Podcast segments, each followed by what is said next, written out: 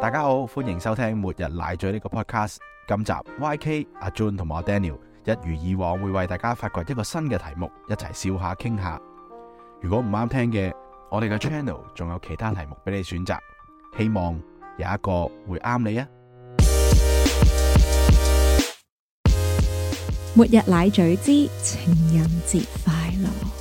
嗯，祝大家有一個好愉快嘅情人節，嗯所有單身狗都 搵到情人。 你咁樣叫 人嘅，啊，唔係而家興咁叫啊，啲人啊單身即啊地自獄嘲 哇！好，咁啊，其實今集主要係想同大家即係回憶下、分享下自己嘅情人節係點樣過嘅。咁我咧就想分享咗我嘅以前嘅情人節係點過嘅先。中學啊，唔俾拍拖啦，所以冇情人啦。咁咧，我哋中學一眾冇情人嘅女孩子係會點過情誒、呃情人節咧？我哋咧係會整朱古力。嗯，大量朱古力，大部分男仔都會收到。但係咧，中間個巧妙就係咧，我哋會特別有心去整自己心儀人士多啲嗰個朱古力嘅， bonus 咁樣，係即係你當可能大家嘅朱古力咧都係榛子味嘅，嗰、個人就唔同嘅，嗰、個人可能係酒心朱古力嚟嘅，特別啲嘅係啦，又加啲金箔咁樣嘅。哦哇！啊，咁其他即係送俾男童嘅朱古力咧就煙幕嚟嘅啫，其實咧真係想送咧得個心儀人士嘅啫。係咁呢個係我覺得一個好搞笑嘅位啦，係但係又即係我覺得深刻 work 嘅喎，因成為功過嘅，即係佢啊知嘅，知嘅誒佢，get 到嘅，個男仔啊，佢 get 唔 get 到我唔知，但係佢至少可以有個藉口將自己嘅手藝 show 俾呢個男仔睇啊，即係個男仔至少可以嘗試去整嘅嘢食。啊咁但係佢唔會知你送送特別啲嘅俾佢噶，唔知㗎，佢都啊咁唔會知。喂，咁佢而家唔係要表白嘛？佢純佢粹一係佢唔小心同阿隔離阿小強一 比較，佢知道，喂喂呢條女對我唔同喎，咁樣咁咯，要要要揦人哋個朱古力先知 喎，喂你呢個走心黐黐線線，即係唔知笑乜， 係啊，呢、個呢、個就係我覺得都都即係屬於幾美好嘅回憶啦。咁另外一樣嘢咧就係、呃都係中學中學嗰陣時發生嘅，就係、咧雖則啊，我嘅中學都比較嚴咧，但係咧有一屆學生會咧係搞咗呢個情人節花花活動嘅吓咁咁喎，識玩嘅，係好開放啊！係咯我而家呢間學校諗翻好喎係咯，諗翻都覺得可好能啲咩人聽完啊！之後，你嗰間校會嗰啲嗰啲報報讀率直線 上升， 直接上升，報讀率係唔係得嗰屆啫，得嗰一屆嘅學生會夠膽搞啲咁嘅嘢啫。咁咧，佢就係喺小息嘅時候就擺檔，就可以買俾男同學買玫瑰花。哇係賺錢嘅原來，哦，唔係啊，成本價嚟，因為學生會唔准賺錢噶嘛。係啊，通常啲文具都係要破成底本㗎價㗎係啊係啊，OK OK，咁就即係俾啲男同學買嘅。咁其實咧，可能十支買翻嚟咧，八支都俾啲男同學愛嚟玩噶啦，走去送俾嗰啲好老嘅 Miss 啊，又或者送俾男阿 Sir 啊，咁樣即係令到啲老師好尷尬咁樣。咁咁但係都有啲同咁學係啦，係啊買俾自己中意嘅女仔嘅。咁我記得咧，當時係有男同學咧買咗一支花，放咗喺我哋班一位好受歡迎嘅女同學嘅台上面，嗯就消失咗，冇人知係邊個送。嗯係啦，但係就係咁樣有個神秘嘅浪漫故事，即係而家諗翻起都覺得哇！呢啲即係青葱回憶，真係好美好啊！即係阿姐老啦，而家只可以透過回味呢啲嘢諗翻。係啊，咁啊、嗯大家情人節有啲咩嘢可以分享咧？我犀利啊！我我間學校去到中午我都係男校嚟嘅，唔係咁，情人都可以係男， 即即都可以同性啊可以係嘅，啲係啦。我哋今日都都 得嘅，有即係嘅社會好開放嘅係啦，有嘅有嘅都係嘅。咁中六七就因為嗰個男女比例失衡啊，所以都我都冇乜冇乜印象，我有有出現即係有參與過呢個節日，係我我都係冇啊中學。係嘛？係我都你又係冇男校咩？男女校都冇喎，所以你講話可能嗰時唔興啩，啲女仔都唔會係咁送朱古力俾男仔，哦，嗯可能淨係送俾佢男朋友嘅啫，基本上能即係冇成為一個活動冇咯。冇啊，冇呢個風氣啊。哦你你學校有冇家政科啊？有啊？有嘅，但係都冇呢樣嘢，咁就可惜有啲咯乜關係？啊？咁起碼可能你整朱古力，唔知啊，即係家政哦可能會有機會，哦會唔會有機會哦係一個活動或者教個整朱古力嘅上網 recipe，我唔知學噶啦，係佢嘛？哋唔使家政啦，哦都唔使啊我記得當時我哋係唔上關網事嘅學上網學嘅嘅自己係 YouTube 嗯咯。學校官方唔會鼓勵我哋玩情人節噶哦咁啊嘛，佢俾、學生會去搞呢檔嘢，我覺得冇好大風險噶啦，都係。係啊，而即係同學有得咁樣帶翻嚟，其實都好前進，我覺得係咯，係啊。我哋都係聽下啲其他啲诶比較靚仔嘅男同學講下你哋點樣喺出邊咯， 係啊喺出面點樣 係啊成功嘅故事，喺後樓梯啊，咩係啊？好似啲部落 咧，即係圍埋大家幾個男仔吹水咁樣，聽某一個出個醒， 出講咗醒，出咗醒翻翻第嚟，哇！出邊啲姑娘好好 好啊，佢嗰啲戰績啊，係咯係咯有幾多個啊，同埋咩方式啊，喺咩場地啊，好哦多呢有後啲，樓梯啊、停車場啊，咁嗰啲都 有。真係嘅，真嘅，真喂咁事大學咧，大學都冇好似冇乜喎，大學就有送朱古力啦，有啊啲學生會都有教嘅，咁我唔大學生知會哦我大學就大學開生會放有啲應該，係啦，小弟都收過，哦但係冇嗰嗯啲咩收花比賽，好似收花比賽嗯冇啊冇真係我冇收花比賽啊，去到出嚟做嘢辦公室嘅時候先有啦。係呢個時候要分享下咧，高登連登每年咧情人節都會搞呢一個辦公室收花大賽 啊。咁咧過去即係有兩三年啦，因為誒、呃疫情疫情就停辦咗啦，係而家就即係開翻波啦。咁我都好期待今年嘅，我可以分享咧兩個經典案例嘅，都係網上流傳嘅。第一個咧就係慘啲嘅，就係、有位女上司咧去收花喎，點知個花童一入嚟咧，第一句就話：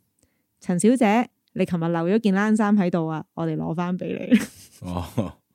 即係即係穿咗自己埋啊，定係點啊？係啦，其實就係黐埋俾自己。琴日佢去咗訂花，跟住留咗件衫喺人哋度，嗯佢訂俾自己，係啊。咁啊，呢個係一個笑話啦。第二個咧就冇咁慘嘅，就係咧辦公室收花大賽當日咧，好多後生嘅女同事咧都收到花，唯獨是女上司收唔到花。咁所以當日咧佢就非常黑面燥底啦，就不停發脾氣。咁就有巴打咧就上網開 post 就話唔知點算，咁啊一直好型，哇而家幾多幾多點啦，啊過咗 lunch time 都未收到花，大件事啦咁樣嗰個啲，下屬應該買俾佢啦，誒估中咗，咪係咯，最後點算咧？就係、一班男同事梗咧。係啦，千辛萬苦咧，就喺臨放工之前咧，夾咗錢咧，揾到有誒、呃花店可以即日送一束嗯花上嚟，就送咗俾女上司，完美咁樣解決咗呢次嗯危機啊！ 呢個故事好好正動喎人呢個。係啊，都唔錯啊。咁咁有啊，有個上司心啊，起碼係咯，嗰個 O K。你話避即係避過風頭又好，定係都有佢心都好，我覺都係得祝福啊啦，係咯，都係一個啊係咯祝福嚟嘅。咁啊我有啲朋友就同我講，佢做老細嘅嗯，咁佢嘅玩法咧就係唔使諗咁多。總之佢有幾多個女同事，情人節佢就買幾多支花翻嚟，每人一人一支，係啦，就當少少心意咁樣。咁我覺得都幾好啊，大家 happy 啊，係咪好先？ sweet 喎呢個。係啊，我都覺得都幾唔錯。咁我覺得其實即係呢個辦公室收花大賽，唔一定係大家喺度鬥誒受歡迎，又或者鬥邊束花大嘅。即係其實都可以喺呢一個活動裡面體驗到上司同下屬嗰個關係，係咪大家都可以多一點温暖咧？係啦，但係今年 今年情人節係新年，可能封利是大封啲更加着數。哦，係咁當然，但係 why not both 咧？係咪先係啊，咁啊，另外都想問下大家，你同你哋嘅對象其實都唔係第一年過情人節啦。咁你覺得去到今時今日同佢哋過情人節，同第一年過有啲乜嘢分別咧？咁啊，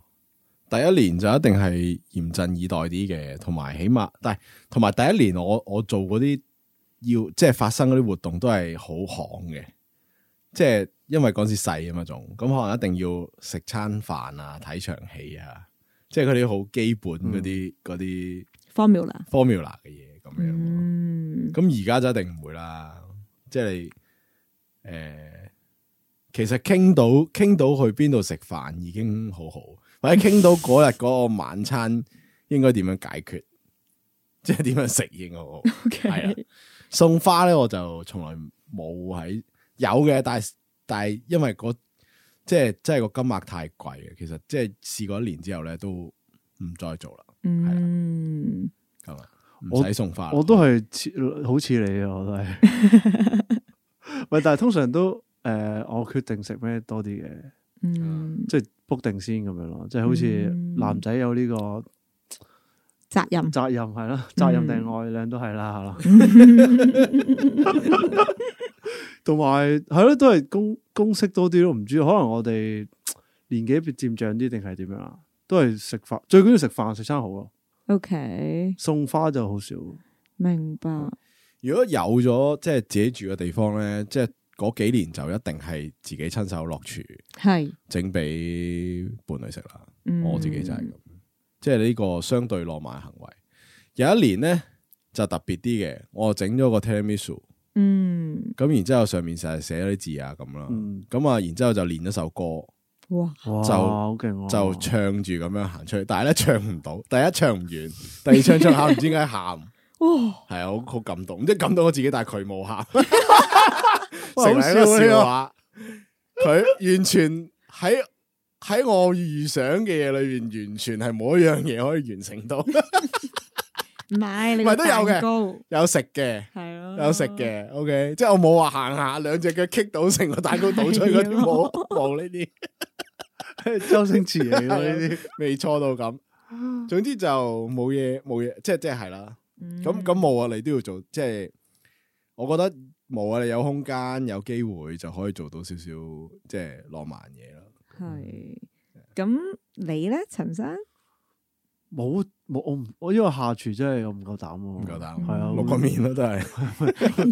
會仲衰 可能，仲衰過你棘棘到撲街咁樣。我主要係真係揀啲好啲嘅餐廳，嗯即係令佢有啲 surprise，或者佢可能之前提過嘅，嗯無意之中提過就會揀翻嗰啲餐廳，哦，呢個都 sweet 嘅，因為可能你係幾個月之前講嘅一句嘢，你誒對方仲記得，佢就會係有咁嘅感動咯。係哦，係呢個真係幾好啊，呢個都咁啊，去到第二個問題啦。聽你咁講咧，其實第一年應該係最好、最嚴陣以待噶嘛。咁之後你哋嘅伴侶會唔會怪責你哋冇咗嗰個所謂嘅儀式感 咧？阿澤就冇，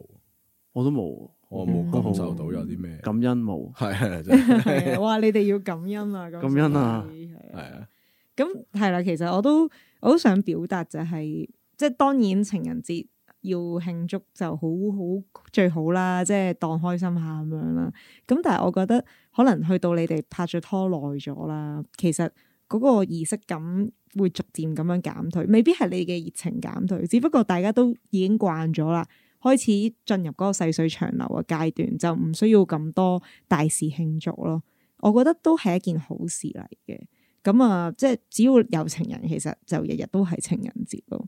而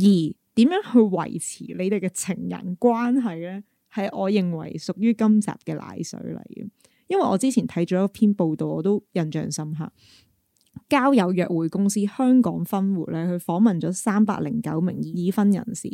有八十四 percent 嘅受訪者，佢哋表達咗一個真理係：即使婚姻不是時刻令人快樂，但都愛他們的伴侶。嗯其實你唔係日日都好似情人節咁樣大肆慶祝啊，好開心啊，好愛你啊，點點點咁樣噶嘛。其實婚姻唔係時刻令人快樂，我覺得同情人相處都係咯，總會有一啲鬧交嘅時候，或者係一啲好平淡、好悶嘅時候，但係你都係需要愛你嘅對方咧，先至可以維持到不斷咁樣去過下一年嘅情人節嘅。而佢哋咧亦都講咗咧，誒佢哋對維持婚姻嘅睇法喎。你哋覺得最佳嘅方法係乜嘢咧？嗱，我俾四個你哋揀啊。嗯。第一係包容，第二係溝通，第三係金錢，第四係性生活。你覺得邊個得分係最多咧？包容我都係溝通啊咯。誒，其實差唔多，九十一 percent 認為係包容，九十 percent 認為係溝通。包容即啊其實所以係可能其實某啲位咧，你哋嘅伴侶係包容咗你哋冇咗個儀式感，又或者可能係你哋都包容緊佢，即係包容咗佢哋誒生活嘅細節啊，又或者誒、呃平時有啲性格咁樣噶嘛。咁我覺得呢個係重要。咁溝通當然係啦，有啲嘢唔係淨係包容就解決得到噶嘛。有有啲一啲唔合唔嚟嘅位嘅時候，可能真係要個溝通去改善。系啊，所以我我我覺我心目中，我覺得包容係負面字眼嚟，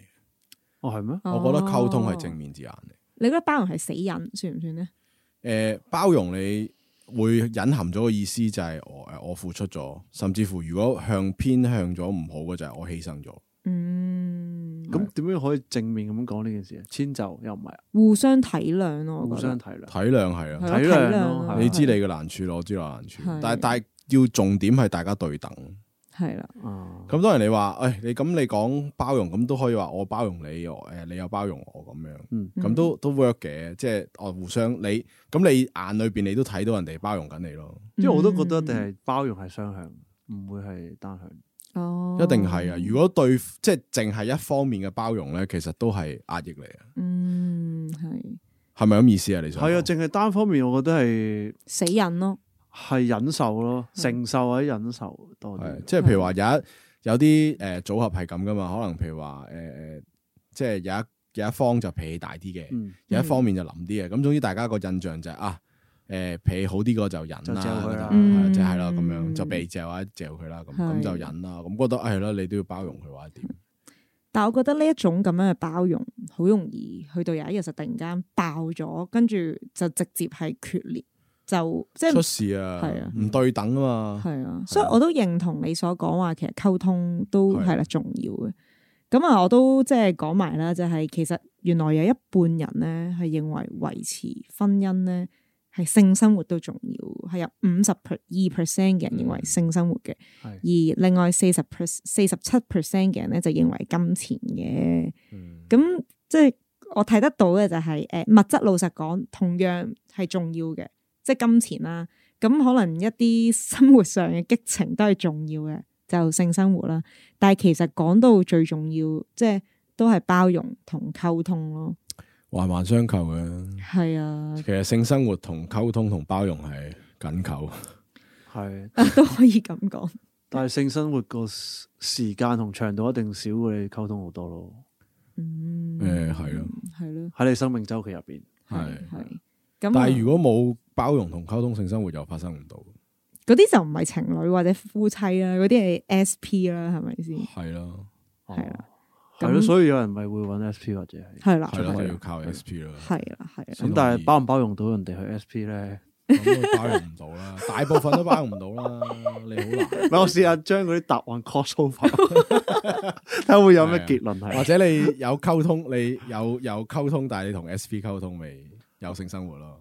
哇！ 哦哇係咪要要咁樣玩你 知我唔係啊， 我唔新世界啊呢個。哦我本身仲諗住話，我哋今日由情人節講到去婚姻啊、相處之道，好有呢一個即係升華，點知搞埋咁嘅嘢。冇啊！你你要面對呢個世界嘅世界發生咁多悲劇噶嘛？係哦咯，即係有有有一半嘅人因為性生活诶唔協調呃唔協調而係啊而結束佢嘅關係啊嘛，可能係，啊，嗱，可能就係呢個數據數冇據咁啫，顯示係啊。咯，數據啫。 OK，唔啱碼啦，或者係啦，係啊啦，係啦，咁確實係即係悲哀嘅，即係如果譬如話一對夫婦佢個性生活唔好，咁導致關係唔好咁，咁係咪即係冇其他嘢可以 s u b s t 調到咧？咁嗯，咁咪要去翻包容嗰 part 咯。係係啦啊啦，咁咁如果包容唔到咧，咁咁嗯要溝通咁咯，就要向外溝通。